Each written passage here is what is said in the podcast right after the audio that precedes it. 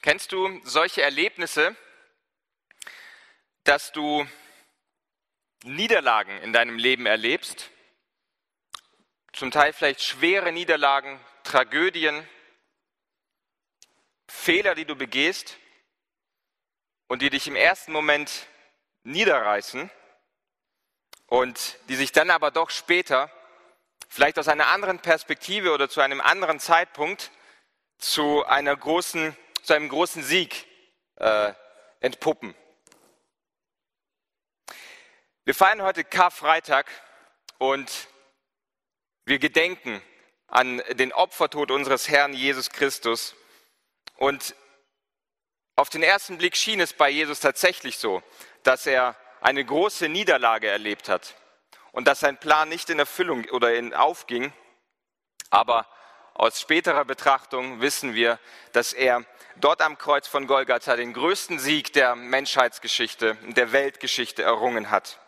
Und ich möchte gemeinsam mit euch den heutigen Bibeltext durchlesen. Und äh, diesen finden wir in Philippa 2, Verse 5 bis 11. Ich lese aus der Elberfelder Übersetzung. Hier schreibt Paulus an die Philipper, habt diese Gesinnung in euch, die auch in Christus Jesus war, der in Gestalt Gottes war und es nicht für einen Raub hielt, Gott gleich zu sein. Aber er machte sich selbst zu nichts und nahm Knechtsgestalt an, indem er den Menschen gleich geworden ist und der Gestalt nach wie ein Mensch befunden, entäußerte er sich selbst und wurde gehorsam bis zum Tod, ja zum Tod am Kreuz. Darum hat Gott ihm auch hoch erhoben und ihm den Namen verliehen, der über jeden Namen ist, damit jedes in dem Namen Jesu jedes Knie sich beuge der himmlischen und irdischen und unterirdischen und jede Zunge, Zunge bekenne, dass Jesus Christus Herr ist, zur Ehre Gottes des Vaters. Ganz kurz zum Kontext dieses Briefes. Paulus schreibt aus der Gefangenschaft einen Brief an die Philipper und dieser Brief ist ein sehr liebevoller. Ein sehr warmherziger Brief. Er ist sehr stark auch von Dankbarkeit geprägt. Man merkt diese besondere Verbindung, die Paulus zu den Philippern hat. Und man merkt auch, dass die Philipper sehr vorbildhaft in ihrem Glauben, in ihrer Nachfolge an den Herrn Jesus sind. Und trotzdem schreibt Jesus ihnen aber auch eine Ermutigung und ja, also einen Hinweis mit. Und er schreibt dann eben, diese, diese Verse beginnen habt diese Gesinnung in euch. Also habt diese, diese gleiche Haltung wie Christus in euch. Und ich nehme mir heute die Freiheit heraus, zu sagen, uns zu sagen, schaut auf Christus, unseren Retter, der in Gestalt Gottes war und es nicht für einen Raub hielt, Gott gleich zu sein. Lasst uns in diese tiefe Bedeutung dieses Textes eintauchen und einsteigen. Und das Erste, was hier auffällt, ist, wie Paulus schreibt, äh, Christus war in der Gestalt Gottes. Paulus legt hier besonderen Wert darauf, zu betonen, dass Jesus Gott ist, diese Gottheit Jesu herauszu, herauszuheben. Und dieser Begriff Gestalt Gottes meint, dass Christus wie Gott war, dass Christus Gott in allem gleich war. Dieser Begriff ist quasi eine Beschreibung der Gottheit Jesu. Man kann es ähnlich vergleichen, wie wenn ich ähm, versuche, ein Tier zu beschreiben oder irgendetwas zu beschreiben. Ich mache ein Beispiel mit einem Tier und ich sehe da draußen, äh, ich sehe etwas, das sieht aus wie ein Vogel. Es kann auch fliegen wie ein Vogel. Es frisst auch Körner wie ein Vogel. Also, ich kann den Schluss ziehen, es muss ein Vogel sein. Also es ist ein Vogel. Und das ist dieser Begriff, der hier gemeint wird. Also nicht nur, dass Christus wie Gott aussah, sondern er hat die ganze Gestalt. Er sieht, er macht alles gleich wie Gott. Also Christus ist gleich Gott. Und das wird auch bestätigt durch Jesus selbst. In Johannes 17, Vers 5, da sagt Jesus, und nun verherrliche du, Vater, mich bei dir selbst mit der Herrlichkeit, die ich bei dir hatte, ehe die Welt war. Jesus ist also das Alpha und das Omega. Jesus ist der Schöpfer allen Lebens. Er war vor allem und alles besteht durch ihn. Jesus ist der absolute, ultimative Herrscher und König. Und keine Superlative, die ich hier bringen könnte, würde beschreiben können, wie Gott gleich Jesus wirklich ist. Und dieser König war bereit, den beschwerlichen Weg des Leidens und des Sterbens für dich und für mich bis ans Ende zu gehen, um für uns den Sieg zu erlangen. Und deshalb habe ich auch diesen Punkt beschrieben mit Jesus, der hingebungsvolle König. Denn um diesen eben beschriebenen Sieg zu erlangen, musste Jesus sich komplett hingeben. Denn er hielt es nicht für einen Raub, Gott gleich zu sein. Was bedeutet, er hielt nicht an seiner rechtmäßigen Herrlichkeit und Macht fest, die ihm zustand und die ihm zusteht und die sein Wesen ausmacht, sondern er gab sich ganz hin. Er gab sich komplett hin, indem er die Gestalt Gottes, also indem er sein Wesen Gottes ablegte. Gleichzeitig blieb er aber, also er wurde Mensch, aber er blieb Gott. Das ist ein Riesengeheimnis, was wir in der Bibel haben. Aber er legte seine Gottheit ab und er nahm Knechtsgestalt an. Ich habe mir mal auch jetzt natürlich bei der Vorbereitung versucht, mir vorzustellen, was, was bedeutet das eigentlich? Und habe nachgedacht, es wäre, was wäre, wenn unsere Politiker, unsere Herrscher dieser Zeit, wenn ich jetzt an Putin denke oder wenn ich an den amerikanischen Präsidenten Biden oder alle anderen Regierungschefs dieser Welt denke, und die würden ihre Ämter niederlegen, ihre machtvollen Ämter niederlegen mit dem Ziel, Frieden zu schaffen. In der Ukraine, im Nahen Osten oder sonst wo auf der Welt mit dem Ziel, Frieden zu schaffen. Und der einzige Weg, diesen Frieden zu schaffen, ist, das Weiße Haus oder den Kreml oder die Regierungspaläste dieser Welt zu verlassen und sich unter das Volk, unter ihr Volk zu demütigen, sich die Hände schmutzig zu machen und am Ende sogar selbst zu sterben für das Volk. Aus unserer Sicht und aus der aktuellen, wenn wir aktuelle, das aktuelle Weltgeschehen betrachten, ist das unvorstellbar. Aber genau das ist Gottes Weg. Jesus ist fest entschlossen, seine Herrlichkeit zu verlassen, den Weg der Demütigung zu gehen, zu sterben, um uns zu retten. Und es ist so schön, wie sich äh, viele unserer Geschwister hier Jesus Christus als Vorbild nehmen. Wir leben genau in dieser schwierigen Zeit. Und wir haben viele ukrainische Geschwister hier unter uns, die in unsere eigenen Häuser aufgenommen wurden. Wir haben viele Geschwister hier, die freigebig ihr Geld spenden, die ihre wertvolle Zeit opfern, um unseren Mitmenschen zu dienen und um Gott damit zu ehren. Und das ist es, was es bedeutet, sich Christus als Vorbild zu nehmen. So, so hat ja Paulus die Worte auch beginn, begonnen. Habt diese Gesinnung in euch. Nimmt euch Christus in seinem Weg der Demütigung und des Leidens ein Vorbild und nimmt euer Kreuz auf euch und folgt Jesus nach. Lasst uns Christus in dieser Hingabe, die er uns vorgelebt hat, wirklich als Vorbild nehmen, indem wir unsere Bequemlichkeiten ablegen, indem wir unseren Status, unsere Anerkennung ablegen und wirklich die Drecksarbeit für andere erledigen. Das ist die Gesinnung Christus. Mit dem Ziel, anderen zu dienen und Gott zu verherrlichen.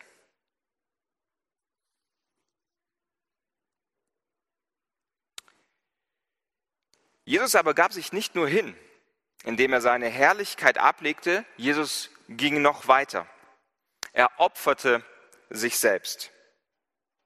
Er opferte sich selbst, indem er den Weg der Demütigung und der Leiden freiwillig ging. Verse 7 bis 8. Aber er machte sich selbst zu nichts und er nahm Knechtsgestalt an, indem er den Menschen gleich geworden ist und der Gestalt nach wie ein Mensch befunden, erniedrigte er sich selbst und wurde gehorsam bis zum Tod, ja zum Tod am Kreuz. Hier steht, er machte sich selbst zu nichts. Dieses Wort sich selbst zu nichts machen ähm, kann man auch mit entblößen übersetzen. Also Jesus entblößte sich, er machte sich nackt, er machte sich komplett nackt. Er legte die Herrlichkeit, diesen Mantel der Herrlichkeit, der ihn, die ihn ummantelte, legte Jesus ab und stattdessen zog er die dreckige, von Arbeit verschmutzte Kleidung eines Sklaven an. Hier in der Übersetzung steht Knecht, aber wörtlich ist hier der Sklave gemeint. Und ich erinnere nur auch an die Predigt von Dima von vergangenen Sonntag, wo er dieses diese Thematik des Sklaventums schon beschrieben hat. Also Christus legte seinen Willen komplett ab und ordnete seinen Willen ganz dem Willen Gottes, seines Vaters unter. Er war selbst Gott und erniedrigte sich, indem er ein Sklave Gottes wurde. Jesus ging also aufopferungsvoll den einzigen Weg, um uns zu retten indem er uns gleich wurde und zu Menschen wurde. Und im Hebräerbrief finden wir die Erklärung, warum dies der einzige Weg ist, warum dies der einzige Weg war, um uns zu retten. Hier steht in Hebräer 2, Vers 17, daher musste er in allem den Brüdern gleich werden, damit er barmherzig und ein treuer Hohepriester vor Gott werde, um die Sünden des Volkes zu sühnen. Christus der Herr musste werden wie wir, um unsere Sünden zu sühnen. Jemand musste sein wie wir, also ein Mensch. Und gleichzeitig musste dieser Mensch aber rein, sündlos und heilig sein. Und nicht nur das, dieser sündlose und reine und heilige Mensch muss nicht nur ein solches Leben führen, sondern am Ende muss auch noch Blut fließen. Wir sehen das im Alten Testament zu Genüge und auch äh, die Gebote, die wir dort haben, gerade die Opfergebote, zeigen auf, dass für Sünde immer auch Blut fließen muss. Anders ist keine Sühnung, keine Vergebung möglich. Und Jesus wurde all das für uns um unsere Sünden ein für alle Mal zu sühnen, musste Jesus all das für uns werden. Mit anderen Worten ausgedrückt, ich gebe zu mit etwas einfachen Worten, genau das ist der Grund, warum wir Karfreitag brauchen. Jemand muss unsere Rechnung bezahlen. Jeder von uns hat so viele Rechnungen, dass es problemlos, dass jeder von uns problemlos dieses ganze Gemeindehaus damit tapezieren könnte. Und das Gemeindehaus würde nicht ausreichen. Keiner von uns ist im Ansatz nur in der Lage, die Rechnungen, die sich in unserem Leben anhäufen, selbst zu bezahlen. Auf der einen Rechnung steht, wütend geworden gegenüber seiner Frau oder deines Mannes. 10 Milliarden Euro. Der nächsten Rechnung steht, du hast einen Streit angefangen oder hast dich gestritten mit deinem Arbeitskollegen. 10 Milliarden Euro. Du warst missgünstig einem deiner Bruder, Brüder oder deiner Geschwister in der Gemeinde. 10 Milliarden Euro.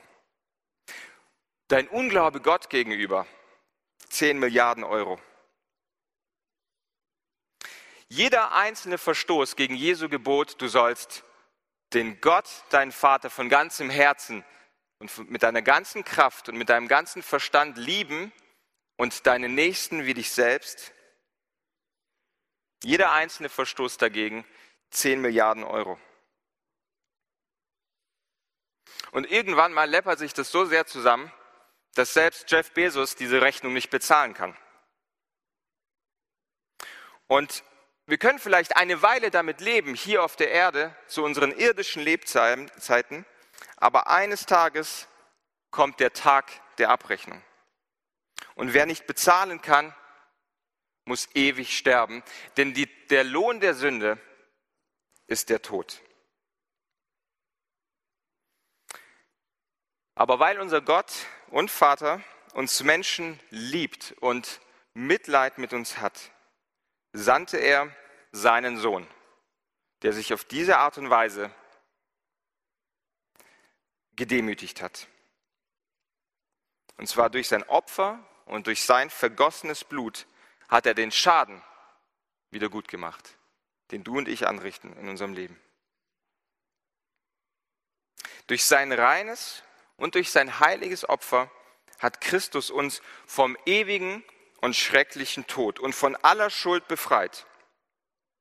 Der Schuldschein ist beglichen. Ein für alle Mal sind wir rein von Sünde. Aber wie? Wie werde ich rein von Sünde? Wie, wo bringe ich meinen Schuldschein hin? Johannes macht es unmissverständlich deutlich, wie einfach es doch ist, diese Rechnung abzugeben. Er schreibt, wenn wir unsere Sünden bekennen, ist er treu und gerecht, dass er uns die Sünden vergibt und uns reinigt von jeder Ungerechtigkeit. Wir dürfen unsere Rechnung zu unserem Herrn Jesus ans Kreuz bringen. Da, wo wir heute daran denken. Das, was, wir, das, das, was er getan hat, hat er getan, damit wir unsere Sünden zu ihm ans Kreuz bringen dürfen. Und Jesus opferte sich, indem er sich eben selbst erniedrigte, Gott gehorsam wurde und sein Leben ließ. Sein Blut floss also für dich und für mich ganz persönlich. Hier in diesem Moment am Kreuz vollbrachte Jesus wohl den größten Sieg der Weltgeschichte. Und gleichzeitig, so wie ich zu Beginn eingeleitet habe, konnte man es auf den ersten Blick nicht richtig erkennen. Vielmehr war es ein schrecklicher Anblick. Es war erbärmlich, wie Christus dort am Kreuz hing. Er wurde vorher noch gegeißelt, er wurde ausgepeitscht, seine Haut war aufgerissen bis auf die Knochen, das Blut lief, er wurde bespuckt, er wurde ausgezogen, er wurde gedemütigt. Er wurde an den Pranger gehängt, sodass alle Welt ihn sehen konnte. Das muss doch ein Anblick gewesen sein, der alles andere als siegreich aussah. Ich kann mir vorstellen, wie für die Jünger, für die Nachfolger Jesu eine Welt zusammenbrach. Zerplatzte Träume von wegen Königsherrschaft. Aber auch Schmerz und Trauer. Ein, ein wertvoller, geliebter Mensch hängt da so und stirbt. Seine Widersacher waren womöglich zufrieden. Seine, die Pharisäer, endlich haben wir wieder Ruhe, der Scharlatan ist weg. den ersten Blick scheint es so, als, der, als sei der große Plan Gottes gescheitert. Doch wir haben auch in den letzten Wochen, in, den, in der letzten Predigtserie gemerkt und gelernt, dass unsere Perspektive Kopf steht. Aus Gottes ewiger Perspektive war das genau der richtige und einzige Weg, um zu siegen. Der Weg der Demütigung, der Weg nach unten, um Menschen zu dienen und Gott zu ehren. Und das ist ohnehin ein Prinzip im Reich Gottes. Ich bin kürzlich auf äh, die Entstehungsgeschichte des Liedes Ich bin entschieden zu folgen Jesus aufmerksam gemacht worden. Und diese Entstehungsgeschichte möchte ich einmal vorlesen. Es geschah um die Mitte des 19. Jahrhunderts in einem kleinen Dorf in Indien. In dieser Ortschaft fand eine Familie zu Jesus Christus. Doch das machte die Mitmenschen wütend, so dass eines Tages ein wütender Mob aufzog. Sie wurden auf den öffentlichen Platz gezerrt und der Dorfälteste sagte zum Mann, wenn du und deine Familie diesen Glauben nicht abschwört, werdet ihr alle umgebracht. Der Mann wusste nicht, was er entgegnen sollte und was zu tun wäre. Das Einzige, was ihm in den Sinn kam, waren die Worte des Liedes, das er geschrieben hatte, als er sein Leben Jesus aushändigte. Er begann zu singen, ich bin entschieden zu folgen Jesus, niemals zurück, niemals zurück. Seine Kinder wurden umgebracht. Nun erhielt er eine zweite Chance. Diesmal stand das Leben seiner Frau auf dem Spiel. Der Mann sang weiter. Ob niemand mit mir geht, doch will ich folgen, niemals zurück, niemals zurück. Nach ihrem tragischen Tod hatte er eine letzte Gelegenheit, sein eigenes Leben zu verschonen. Doch er, doch er sang weiter. Die Welt liegt hinter mir, das Kreuz steht vor mir, niemals zurück, niemals zurück. Und so wurde die ganze Familie an diesem Tag ausgelöscht. Etwas Außergewöhnliches geschah jedoch. Wenig später rief der Dorfälteste die Einwohner des Orts an der gleichen Stelle zusammen. Er legte seinen bisherigen Glauben ab und erklärte, dass er nun selbst diesem Jesus nachfolgen will. Ein Jubel brach aus und viele folgten ihm. Und die Bewegung breitete sich in der Region aus. Der Glaube einer Familie, die selbst unter Todesstrafe an ihrem Glauben festgehalten hatte, überzeugte die Mitmenschen. Diese Worte formte der indische Pastor Sadhu Sundar Singh zu einer christlichen Hymne. Die Melodie wurde Assam genannt, wie der Ort, in dem diese Ereignisse geschahen. Und später arrangierte ein anderer, äh, William Jensen Reynolds, eine Version, die heutzutage in unseren Gesangsbüchern zu finden ist und welches wir heutzutage auch selber singen. Es ist unbeschreiblich, wie Gott aus den größten Niederlagen und den größten Tragödien in unserem Leben triumphierende Siege macht. Dieser indische Christ folgte Jesus bedingungslos nach und er war Gott gehorsam bis in den Tod. Ja, sogar bis in den Tod seiner Familie, seiner Kinder und seiner Frau. Und ich bin mir sicher, auf den ersten Blick schien dieser Tod sinnlos. Aber auf den zweiten Blick, aus Gottes Perspektive, hatte er einen Plan damit. Gott bewirkte eine große Erweckung und Menschen kamen zum Glauben an den lebendigen Herrn Jesus. Ich bin mir bewusst, nicht immer bewirkt Gott in unserem Leben auch solche Erweckungen um uns herum. Aber ich bin mir sicher, dass er in uns wirkt, damit wir ihm gehorsam sein können und dass er durch uns wirkt, wenn wir gehorsam sind. Auch wenn es in den ersten Momenten wie eine Niederlage wirkt, vielleicht wie Scham. Ja, wenn wir in unserem Alltag Gott gehorsam sind und dadurch ausgegrenzt werden, belächelt werden bei Arbeitskollegen, dann kann das schmerzhaft sein, dann kann das wie eine Niederlage wirken. Aber ich bin mir sicher, Gott wirkt dadurch in den Herzen unserer Mitmenschen. Und wenn wir zurückkommen zu unserem Text,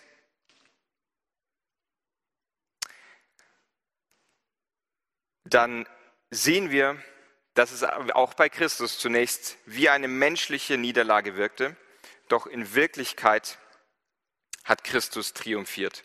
Und so habe ich auch den letzten Abschnitt mit den Worten beschrieben, Jesus, der triumphierende König. Ab Verse 9 bis 11. Darum hat Gott ihn auch hoch erhoben und ihm den Namen verliehen, der über jeden Namen ist, damit in dem Namen Jesu jedes Knie sich beuge, der himmlischen und irdischen und unterirdischen, und jede Zunge bekenne, dass Jesus Christus Herr ist zur Ehre Gottes, des Vaters. Dieses Wort darum bezieht sich natürlich auf das, was vorher geschah oder was vorher beschrieben wird. Und die Frage, die Frage, die sich daraus ergibt, warum? Warum hat Gott ihn hoch erhoben?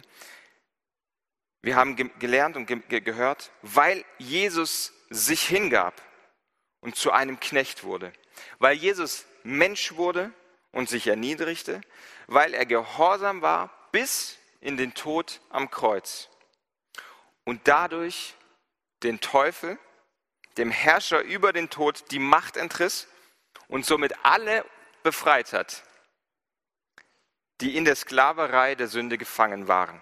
Darum hat Gott ihn hoch erhoben und ihm den Namen verliehen, der über alle Namen ist.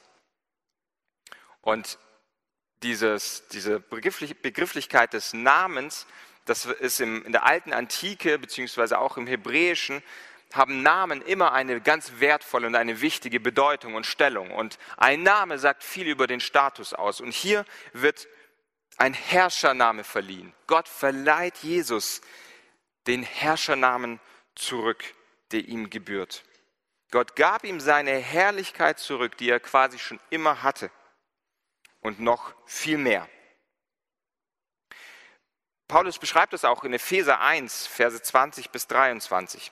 Da schreibt Paulus, die hat er in Christus wirksam werden lassen. Also er schreibt von der Macht Gottes, von der Kraft Gottes, hat er in Christus wirksam werden lassen, indem er ihn aus den Toten auferweckt und zu seiner Rechten in der Himmelswelt gesetzt hat. Hoch über jede Gewalt und jede Macht und Kraft und Herrschaft und jeden Namen, der nicht nur in diesem Zeitalter, sondern auch in dem zukünftigen genannt wird. Und alles hat er seinen Füßen unterworfen und ihn als Haupt über alles der Gemeinde gegeben, die sein Leib ist, die Fülle dessen, der alles in allem erfüllt.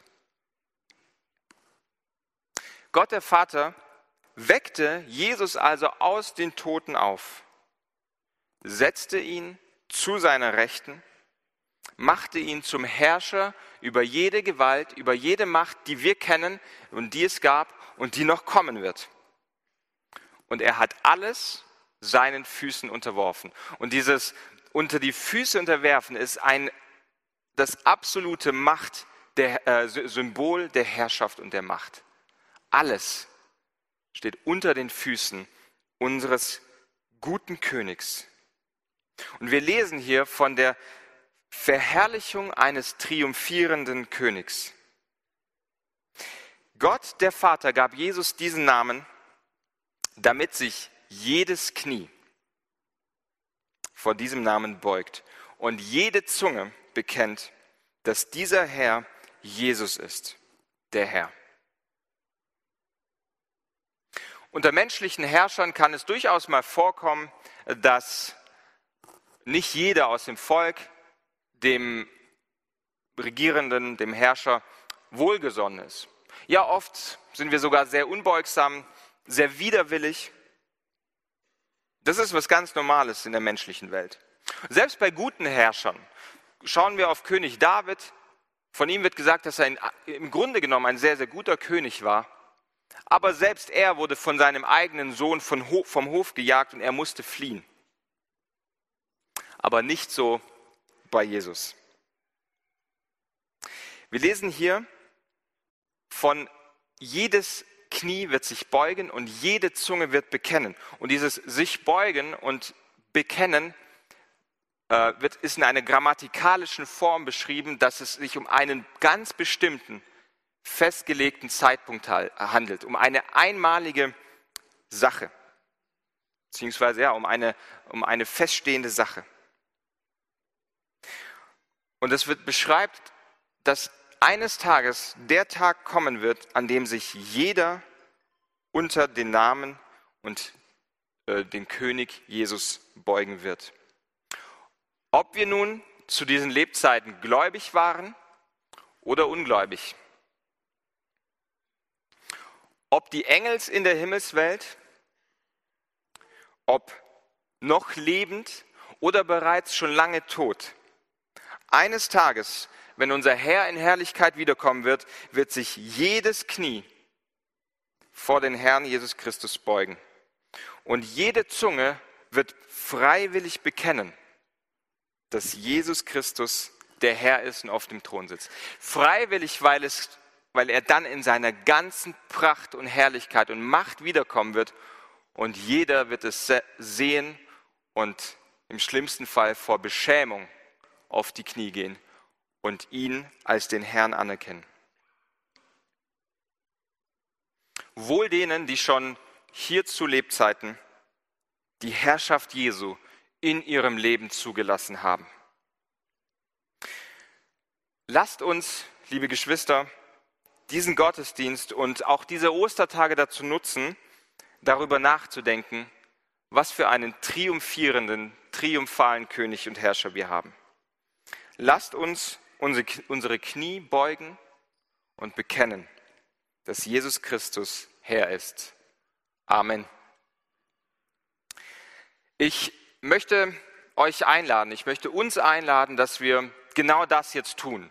Jeder, der möchte, darf sehr gerne jetzt zum Gebet nach vorne kommen, um seine Knie zu beugen. Gerne auch körperlich, gerne auch im Herzen und lasst uns bekennen, dass Jesus Christus Herr ist. Und wie gesagt, jeder, der möchte, darf jetzt nach vorne kommen. Die Gemeinde bitte ich aufzustehen und ich schließe dann mit Gebet ab. Herr Jesus, ich danke dir für dein vergossenes Blut am Kreuz auf Golgatha.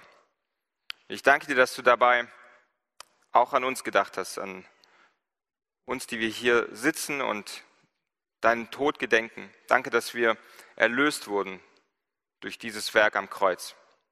Und ich bete darum, dass du uns befähigst und uns immer mehr dieses Bewusstsein schenkst, nicht nur eines Tages uns unsere Knie vor dir zu beugen, weil es nicht mehr anders geht, sondern dass wir in unserem Alltag jeden Tag aufs Neue unsere Knie vor dir beugen und bekennen, dass du Christus Herr bist. Amen.